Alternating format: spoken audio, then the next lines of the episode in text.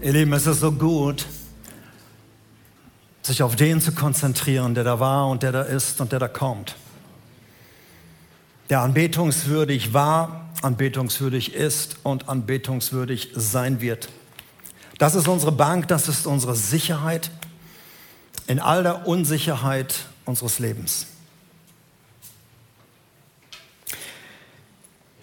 Ihr Lieben, wir sind in einer Serie Metanoia. Neues Denken, Neudenken, Umdenken und dann hoffentlich auch teilweise umkehren, weil man etwas neu sieht, eine neue Perspektive hat. Und die eigentliche Predigt war fertig. Ich wollte heute predigen über Gottes Sicht über seine Gemeinde und Kirche, wie er das Ganze sieht, im Gegensatz zu uns. Aber in der Mitte der Woche hatte ich den Eindruck, ich soll über ein anderes Thema sprechen. Das heißt, das Thema über Kirche und Gemeinde wird noch kommen. Ist ja schließlich schon vorbereitet. Ich spreche über ein Herzensanliegen, wo ich schon ein bisschen Bammel habe, weil ja, es ist mein Herzensanliegen, aber es ist scheinbar überhaupt nicht passend für die heutige Zeit. Aber ich denke, es ist wichtig, angesichts unserer Weltlage, angesichts des kommenden Winters, angesichts von 2023, wo viele sagen, wow, das wird ein Jahr, und natürlich auch das auslaufende Kalenderjahr 22. Wir haben einen warmen Herbst gehabt, das ist eine Großzügigkeit von Gott, dass wir noch viel einsparen konnten und noch nicht alles hochdrehen mussten an Energie. Ich möchte heute über ein Umdenken sprechen, über Großzügigkeit.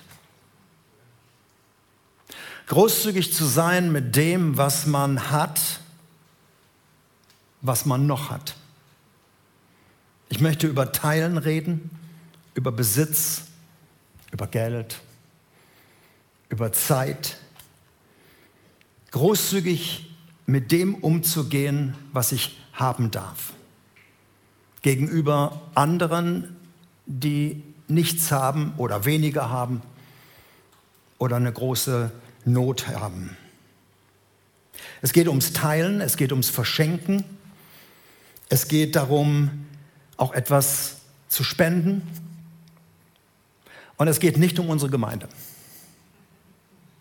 sondern es geht darum, dich an einem Punkt freizusetzen, wo du vielleicht im Augenblick in eine falsche, verengte Richtung denkst.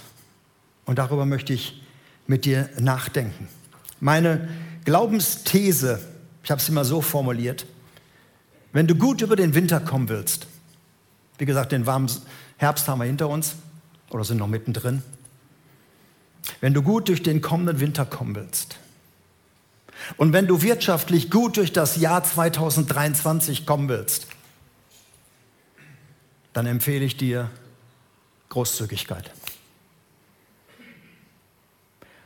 Und wenn du das nicht nur hörst, sondern auch umsetzen wirst, du wirst mir auf ewig dankbar sein, dass du heute im Gottesdienst warst oder zugehört hast und sagen, ich habe dir nicht geglaubt, aber, aber zuerst mal bis zum Ende zu. Großzügig zu werden, wenn du es noch nicht bist, oder großzügig zu bleiben, wenn du es schon bist. Und du weißt, ich weiß gar nicht, wie lange ich mir das noch erlauben kann. Ihr Lieben, ich sage das deshalb pauschal, erlebe ich Menschen in unserem Land, aber wahrscheinlich in Europa und weltweit, dass sie immer mehr eine Blickrichtung haben,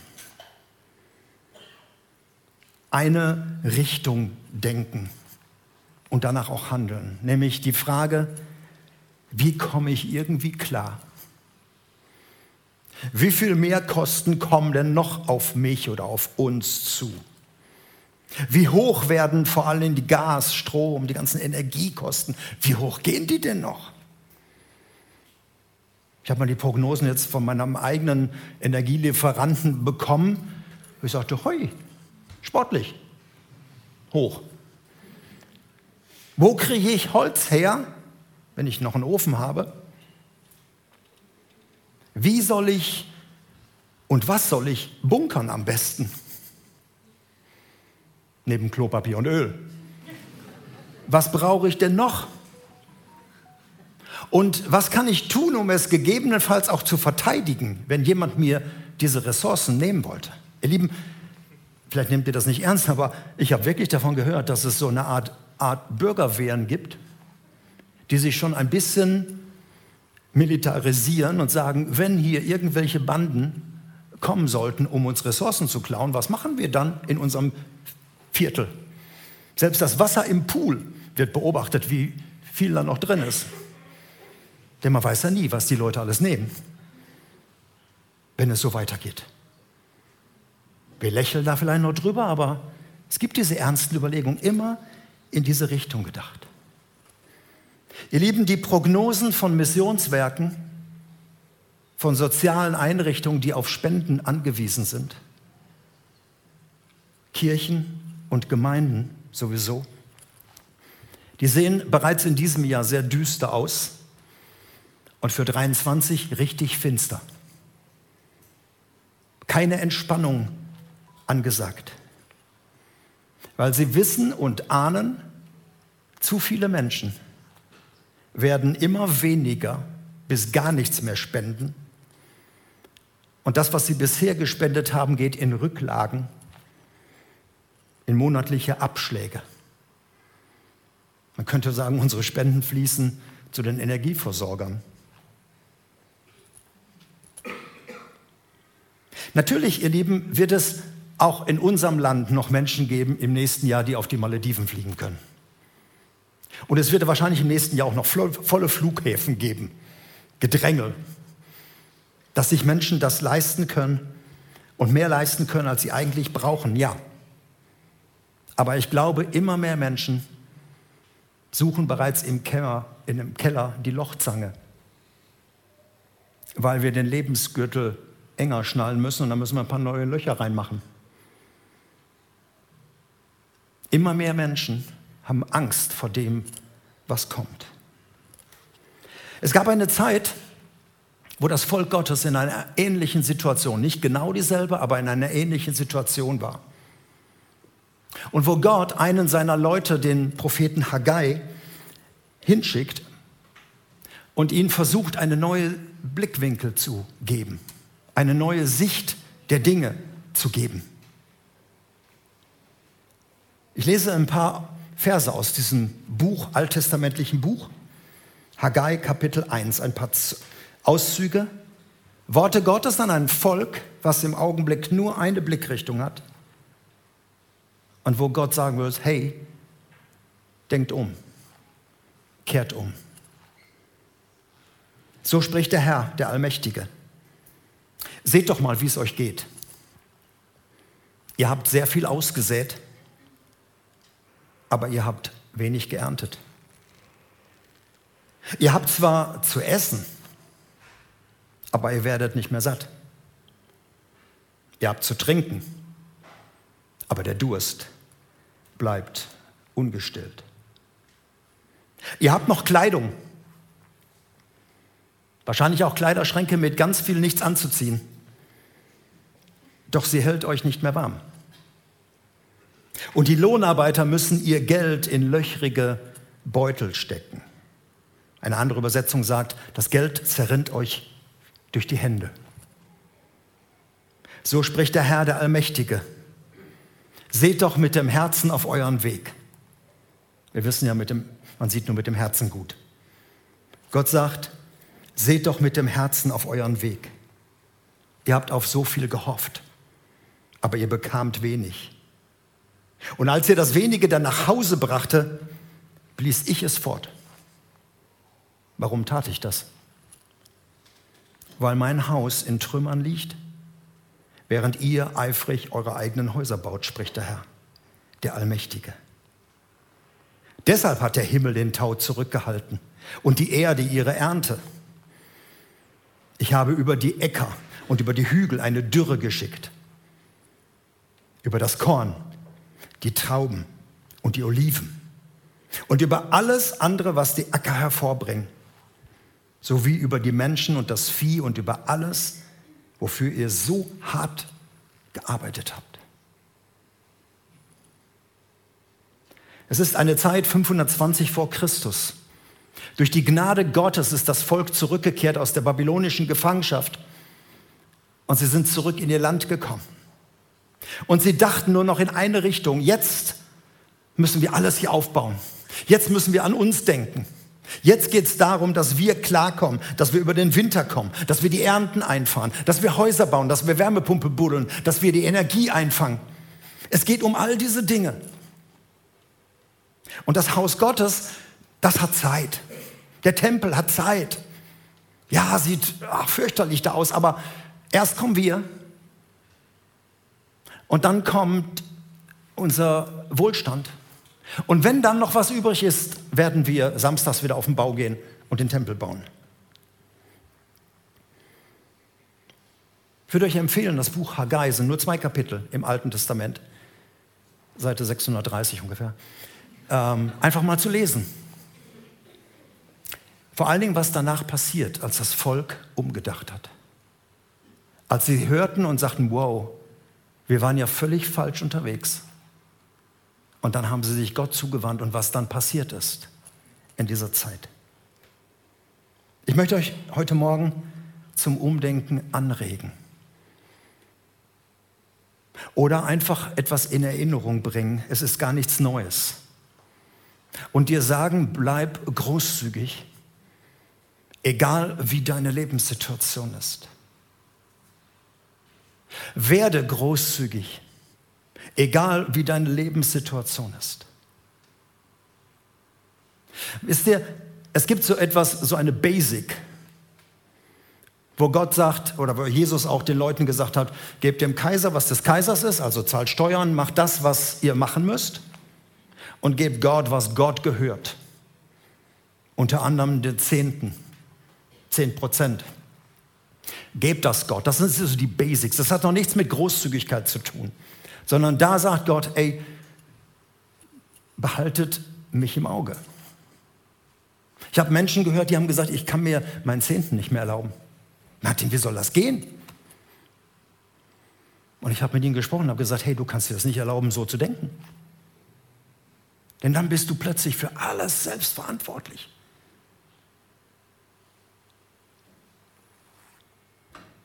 Aber nochmal, das hat nichts mit Großzügigkeit zu tun. Das hat mit Treue, mit Verantwortung und Gehorsam Gott gegenüber zu tun. Großzügig ist immer das, was da oben noch drauf kommt. Was wir teilen und spenden an Zeit, an Energie, an Holz oder eben an Finanzen. Großzügigkeit ist auf alle Bereiche zu sehen, nicht nur das Geld, sondern wie wir Zeit investieren. Und ich verspreche dir eins, Großzügigkeit fließt immer zu dir zurück. Und deshalb rede ich heute sehr bewusst und sehr deutlich darüber. Großzügigkeit fließt zu dir zurück. Und das Erste, was ich dir sagen möchte, wenn wir über Großzügigkeit denken, müssen wir uns Erinnerung rufen, wir haben einen großzügigen Gott. Amen. Ja, das war so ein baptistisches Amen. Ja. Wir haben einen Gott, der großzügig ist. Davon profitieren wir unser ganzes Leben oft unbewusst, was dieser Gott alles investiert hat. Großzügigkeit ist in seinem Denken verankert. Wir haben einen Gott, der großzügig plant, der großzügig handelt, der großzügig führt und beschenkt. Und das ist etwas, was äh, mich begeistert an Gott. Er hat einen Hang zur positiven Verschwendung. Taucher wissen das zu sagen, wenn die in die Tiefen des Meeres gehen, wo eigentlich niemand hinguckt. Da unten könnte ja alles dunkel sein. Aber diese Farbenpracht, die da ist, die niemand so mitkriegt. Er hat einen Zug zum Großen, das steht ja in dem Wort drin, Großzügigkeit. Die kleinste Messeinheit, die Gott glaube ich, denken kann, ist nicht der Fingerhut oder das Teetässchen oder der Eierbecher. Die kleinste Messeinheit ist ein Fass. Gott denkt am liebsten in Tankern. Und das ist sein Herz. Er gibt immer mit vollen Händen. Und es wird unterstützt mit Gnade und Barmherzigkeit. Das heißt, Gott gibt nicht, weil er sich irgendwie schriftlich festgelegt hat, so nach dem Motto, okay, ich habe es ja, ja versprochen. Er kann nicht anders, weil er nicht anders will. Das ist die Großzügigkeit Gottes und immer mit vollen Händen. Wir haben einen spendablen Gott. Und den verkündige ich. Und daran erinnere ich dich, wo immer du hinschaust, was er geschaffen hat. Er hat damals sein Volk in ein Land geführt mit Milch und Honig, nicht in eine Wüste. Er sagte, seid mal fleißig und macht da was draus. Ein Land mit Milch und Honig. Wir entdecken nirgendwo, wenn wir über Gott nachdenken, irgendeinen sparsamen göttlichen Pfennigfuchser, der so in Buchhaltermanier die dritte Stelle nach dem Komma anfängt abzurunden. Seine Gesinnung ist anders. Wir haben auch keinen Gott mit schwäbischer Sparsamkeit. Guck mal hier vorne hin, ja, sitzen ein paar. Wir haben auch keinen geizigen Schottengott, der eine Kerze beim zweiten Advent vor den Spiegel stellt. Wir haben einen Gott, der immer großzügig denkt der einfach großzügig tickt. Nirgendwo wirst du einen zähneknirschenden Gott haben, sondern bist du schon wieder da? Was war das letzte Woche hier? Sondern sein Kommentar, wenn du kommst und etwas brauchst, ist, schön, dass du da bist. Komm, setz dich. Was ist deine Not? Was brauchst du? Ich freue mich schon aufs nächste Mal, wenn du kommst. Und übrigens, hier nimm noch was für die Enkel mit. Das ist die Mentalität Gottes wenn du kommst. Möglichst mit offenen Händen. Das ist Gott. Und du sagst, so einen Gott habe ich noch nie gehört. Ich nenne dir jetzt noch ein paar Bibelverse, damit du weißt, das habe ich jetzt nicht gesagt oder kommt nicht aus dem Amerikanischen, sondern steht in der Bibel. Römer 10, Vers 12. Es gilt ohne Unterschied für Juden wie für alle anderen Menschen. Wir haben alle denselben Herrn, der seine Reichtümer großzügig allen schenkt, die ihn darum bitten. Wort Gottes. Der seine Reichtümer großzügig allen schenkt.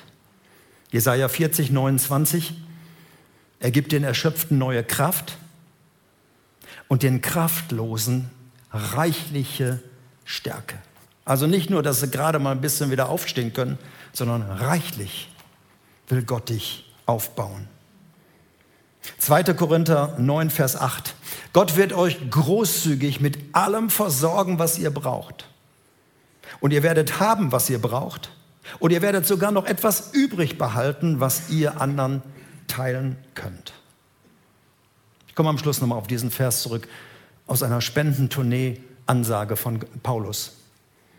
Er wird euch großzügig versorgen, dass ihr auch noch übrig habt, das ihr anderen dann weitergeben könnt. Und noch eine Stelle, 1 Timotheus 6, Vers 7.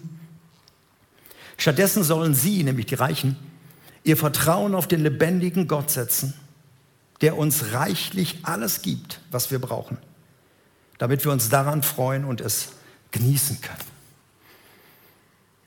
Ich finde, das, das ist Neues Testament. Also wir haben auch einen Genussgott, der einfach sagt, hey, genieß es. Du musst dich nicht schämen. Wir müssen uns auch nicht schämen, dass wir hier in einem Land wohnen, wo wir uns noch vieles erlauben können. Manche haben ja so, ah ja, dummerweise leben wir hier. Wir dürfen es annehmen. Und wir dürfen auch Dinge genießen. Du darfst deinen Urlaub genießen. Du darfst auch, was auch immer, genießen. Nur Gott sagt, hey, vergiss bei all dem Genuss nicht, dass da Menschen sind, denen du helfen kannst. Verschwende deine freie Zeit nicht einfach so für dich. Und verschwende das, was du über hast, nicht einfach für dich, sondern teile. Wir kommen gleich zu uns. Ich könnte jetzt wirklich eine ganze Stunde lesen, wenn man die ganzen Synonyme für die Großzügigkeit Gottes nimmt. Großherzig, Großmut, gerne helfen, mit vollen Händen, reichlich, fröhlich geben, alles so diese Synonyme für Großzügigkeit. Ich könnte euch jetzt wirklich eine Stunde Bibelverse vorlesen, sodass du irgendwann denkst, wow, das ist aber ein Gott. Und wie wäre es, wenn wir so ein bisschen von dem auch ausleben würden?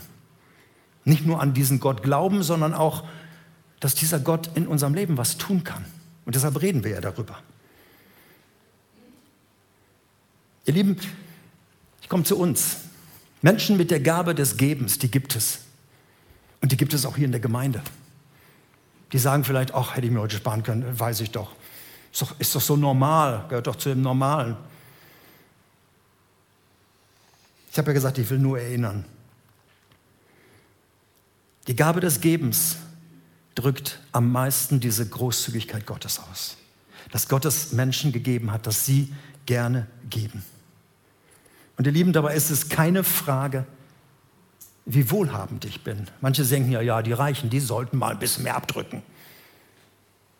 Es ist nicht eine Frage, wie wohlhabend ich bin, sondern es ist eine Frage meiner Gesinnung, meines Herzens.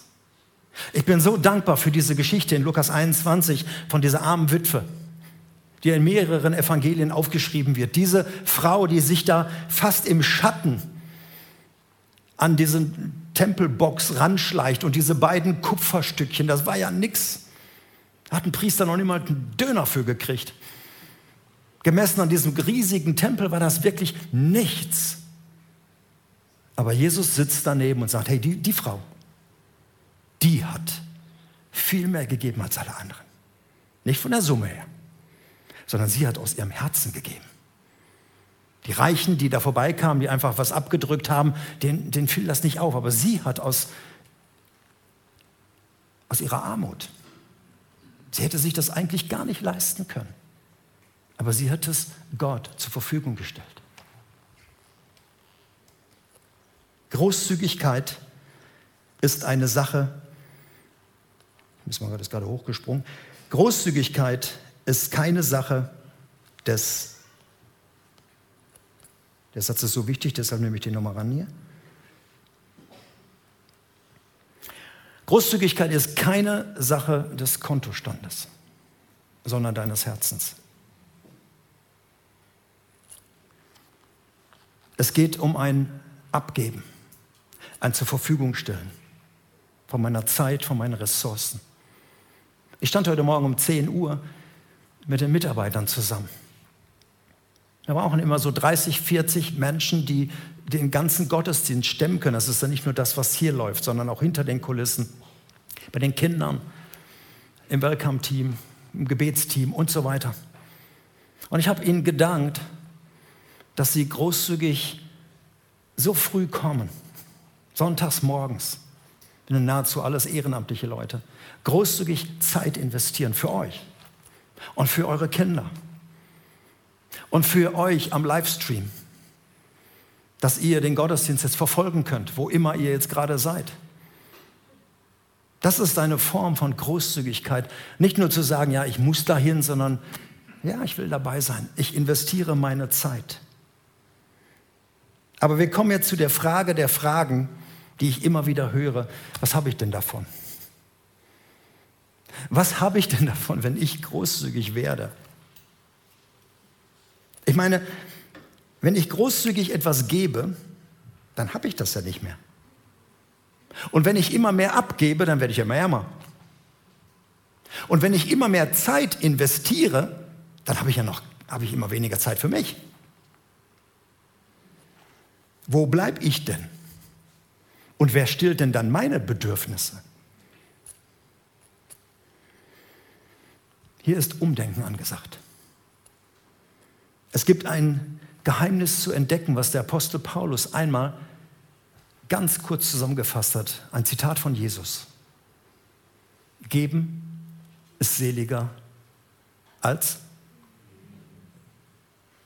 Geben ist seliger als Klingt echt überzeugend. Also, geben ist seliger als nehmen. Du hast wesentlich mehr davon, innerlich und äußerlich, wenn du gibst, als dass du immer raffst und nimmst. Und wie kann ich noch mehr bekommen? Und wie kann ich das, was ich habe, möglichst auch schützen? Geben ist seliger als nehmen. Du hast im Endeffekt wirklich viel mehr davon. Ich saß vor einigen Tagen mit einer Frau zusammen. Ich nenne es ihren Namen nicht, weil sie den Namen nicht genannt haben möchte. Und äh, sie sagte mir, Martin, weißt du, ich bin eine Rentnerin und mir geht's gut. Und wir kriegen ja im, im Dezember so eine Ausschüttung. Ich brauche das eigentlich gar nicht. Ja, 300 Euro kann jeder gebrauchen, aber ich brauche das eigentlich nicht. Und weißt du, ich, ich setze da noch was drauf und ich will dir 500 Euro geben, wenn du irgendeine Not kennst, irgendeinen Menschen, der in Not ist, dass du diesem Menschen das geben kannst. Und dabei strahlten ihre Augen.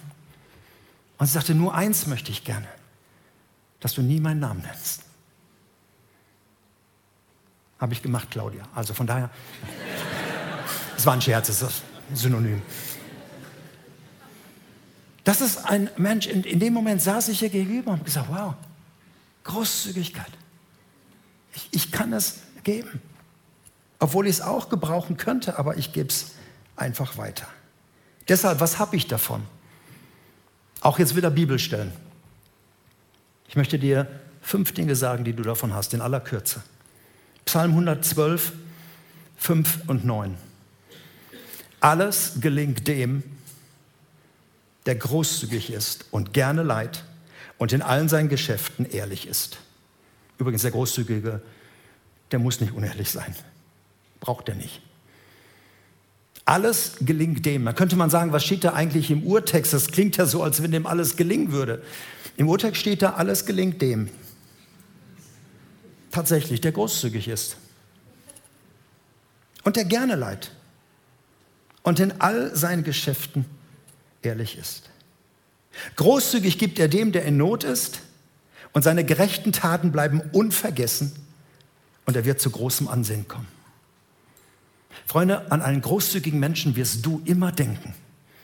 Jemand, der in dein Leben investiert hat, der dich besucht hat, als du in Not warst, der, der dir geholfen hat, der seine Kompetenz für dich eingesetzt hat, damit du weiterkamst, der mit dir geteilt hat. An diesen Menschen wirst du immer denken. Und wenn dessen Name fällt, dann, wird, dann wirst du sagen, ach, kennst du den auch? Wow. Du wirst einfach an ihn denken. Sprüche 11, Vers 24. Wer großzügig gibt, wird dabei immer reicher. Wer aber sparsamer ist, als er sein sollte, wird dabei immer ärmer. Freunde, ich sage das ganz bewusst, entweder das ist Bullshit oder es ist Gottes Wort. Wer großzügig gibt, wird immer reicher. Das hat Auswirkungen. Denk jetzt nicht nur in Euros, sondern denk an, was alles reinfließen kann in dein Leben, in dein Herz, in deine, in deine Zufriedenheit. Da kommen wir gleich noch drauf. Dein Steuerberater sagt, das ist Blödsinn. Wenn du das Geld weggibst, hast du es nicht mehr. Und wenn du sparst, dann hast du es. Gott sagt was anderes. Sprüche 11, Vers 25. Dem Großzügigen geht es gut und er ist zufrieden. Er ist zufrieden, weil er macht das ja gerne. Großzügigkeit kannst du nicht verordnen. Du kannst nicht sagen, ihr müsst jetzt alle 11,2 Prozent großzügig abgeben. Ist keiner zufrieden. Aber wenn du es von Herzen tust und sagst, das mache ich gerne, fließt es zu dir zurück. Ich weiß nicht, wie hoch dein Zufriedenheitslevel im Augenblick ist. Wer anderen hilft, der Vers geht weiter, dem wird selbst geholfen werden. Ist ganz wichtig zu wissen, auch der Großzügige kann in eine Not kommen. In der Urgemeinde, in der Apostelgeschichte wissen wir das. Am Anfang, als da so ein paar Tausend zusammen waren und die Reichen verkauften ihre Äcker, damit keine Not da ist, sie haben alles geteilt, da ging es der Gemeinde gut, allen ging es gut. Und dann kam Verfolgung, dann kam Bedrückung, dann wurden sie überall hin verstreut und die Urgemeinde ging am Stock, auch wirtschaftlich. Denen ging es richtig dreckig, die da in Jerusalem geblieben waren. Und deshalb zieht ja Paulus hinterher rum und sagt überall den Gemeinden, Leute, ich werde sammeln. Bereitet euch vor, ich komme irgendwann und fangt jetzt an zu sammeln. Ich will viel, viel einnehmen. Wofür? Für die Notlage in Jerusalem. Also auch die Großzügigen damals sind in Not gekommen. Aber ich möchte dir eins sagen. Wenn du großzügig in das Leben von Menschen investierst, Zeit, Besitz, irgendetwas, und jemand bekommt mit, dass du jetzt gerade eine Not hast, dass du einsam bist gerade, oder dass du krank bist, oder dass du wirtschaftlich, dass es bei dir ganz eng ist. Die Leute werden sich ein, die Leute werden sich ein Bein ausreißen, um dir zu helfen. Das war eine Stimme jetzt aus dem Off und nicht aus dem Himmel.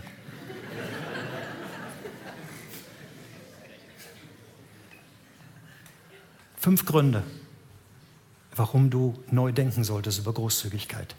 Dein Leben gelingt, du kommst zu Ansehen, du wirst immer reicher, du wirst ein zufriedener Mensch und dir wird geholfen werden, wenn du selbst in Not kommst. Ihr Lieben, ich habe eben gesagt, das ist eine Erinnerung. Ich weiß, diese Gemeinde ist eine großzügige Gemeinde. Und wir profitieren wirklich davon.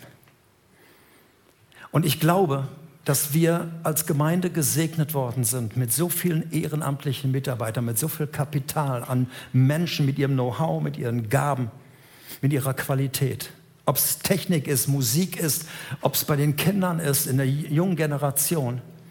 Und ich glaube, es ist ein Rückfluss, dass die Gemeinde immer auch großzügig ins Reich Gottes investiert hat. Und zwar auch dahin, wo wir eigentlich nichts von hatten. Wir sind immer in Vorkasse getreten, zum Beispiel für die junge Generation. Und haben gesagt, wir investieren jetzt für die Zukunft, für unsere Kinder, und ihr Lieben, wenn man heute die junge Generation nicht nur in diesem Raum hier sieht, sondern wirklich in der Powerbox im Abenteuerland, bei den Teens, bei den Rangern, da geht mein Herz auf, dass so viel Kapital da ist, dass die junge Generation uns längst überholt hat, wir Älteren. Wir haben viel, viel mehr junge Leute als Mitglieder in dieser Gemeinde. Und ich glaube, dass das ein Rückfluss ist von der Großzügigkeit. Angestellte und auch ehrenamtliche Leute aus der Gemeinde reisen zum Beispiel immer wieder nach Tschechien zu unserem Missionar Rudi Walter. Friedrich war letztes Wochenende da oder ist dieses Wochenende da. Ich werde nächstes Wochenende in Tschechien sein. Hat die Gemeinde was davon, dass sie ihre Leute dahin schickt?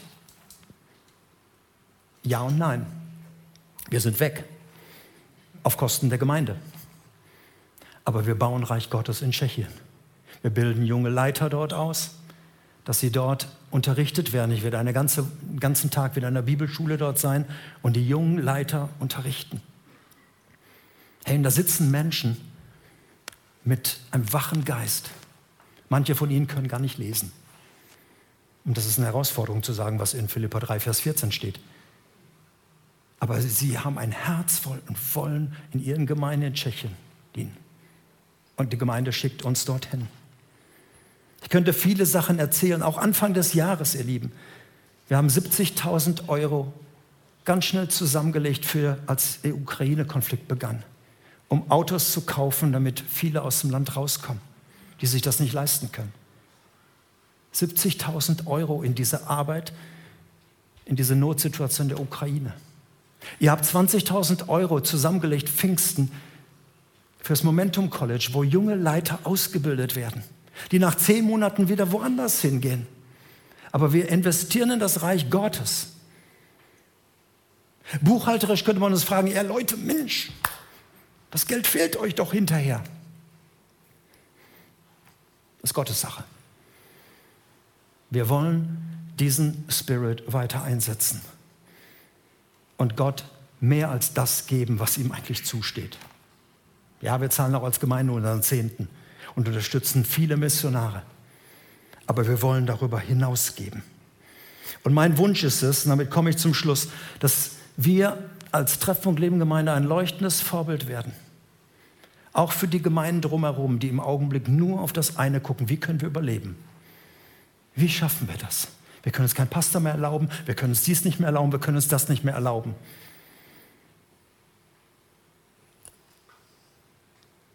Wir wollen ein Vorbild sein. Und wir wollen diese Gemeinden mit unterstützen. Wir wollen von unseren Ressourcen geben. Morgen haben wir Gespräche mit einer notleidenden Gemeinde, wie wir sie unterstützen können. Und ich wünsche mir, dass dieser Spirit der Großzügigkeit immer mehr unter uns greift und hineingeht in den Alltag, da wo du bist. Und dass immer da, wo ich auf dein Leben treffe, in Not, wirklich sagen kann, was kann ich für dich tun? Was ist im Augenblick dran? Ich saß gestern Nachmittag zur besten Bundesliga-Zeit am Bett einer älteren Frau, ich fast gesagt, nee, die ist ein bisschen jünger als Liesel, ähm, einer Person, die in großer Not ist. Und durfte für sie beten. Und durfte einfach da sein. Nicht, weil ich das musste, nicht, weil das mein Job war, sondern weil ich das wollte. Da ist ein Mensch in Not. Ihr Lieben, der Großzügige fragt immer, was brauchst du? Der Kleinliche fragt, was bekomme ich? Wer kümmert sich um mich? Ich rate dir zur Großzügigkeit. Und deshalb lese ich jetzt, wie versprochen, die Worte nochmal aus 2. Korinther 9, diesen Spendenbrief von Paulus. Du kannst einfach mal die Augen schließen und diese Worte hören, die er an die Christen in Korinth geschrieben hat. Denkt daran, ein Bauer, der nur wenig Samen aussät, der wird auch nur eine kleine Ernte einbringen. Wer viel sät, der wird auch viel ernten. Jeder von euch selbst muss entscheiden, wie viel er geben möchte. Gebt jedoch nicht widerwillig oder unter Zwang, denn Gott liebt den Menschen, der gerne gibt. Natürlich liebt Gott auch den Menschen, der aus der Kollekte klaut. Gott liebt alle Menschen. Aber sein Herz wird berührt von Menschen, die gerne geben. Und er wird euch großzügig mit allem versorgen, was ihr braucht. Ihr werdet haben, was ihr braucht, und ihr werdet sogar noch etwas übrig behalten, was ihr mit anderen teilen könnt. Denn es ist Gott, der dem Bauer Saatgut und Brot zu essen gibt. Und genauso wird er euch viele Gelegenheiten geben, Gutes zu tun. Und eure Großzügigkeit wird viele Früchte tragen. Und ihr werdet empfangen, damit ihr umso großzügiger geben könnt.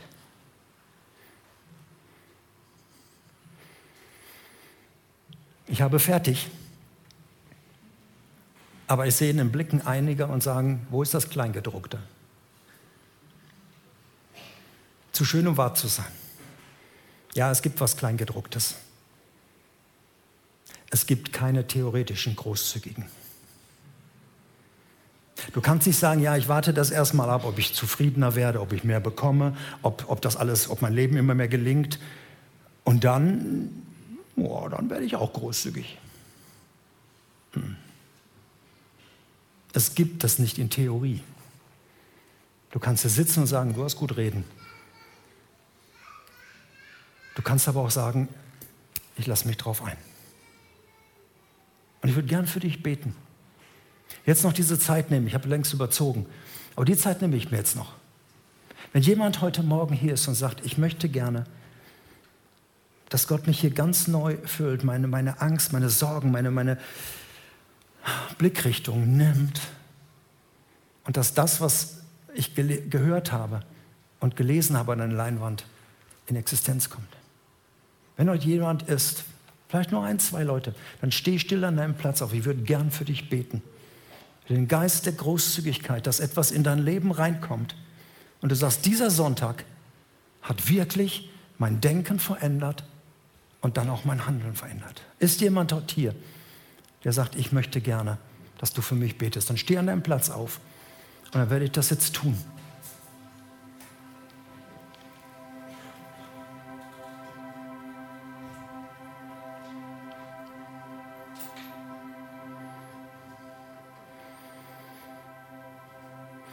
Oh Vater, ich glaube, du freust dich über so viele Menschen, die jetzt vor dir stehen und sagen, hey,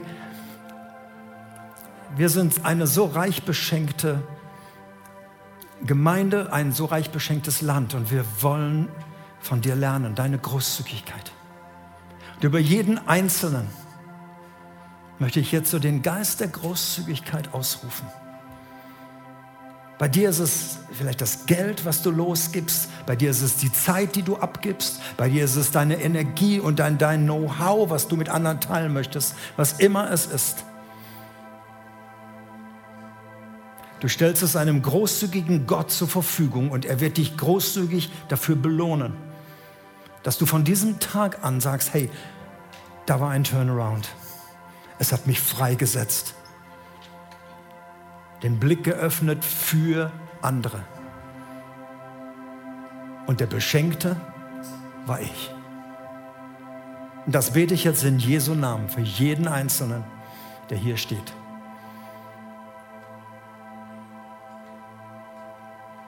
Gott segne euch. Amen.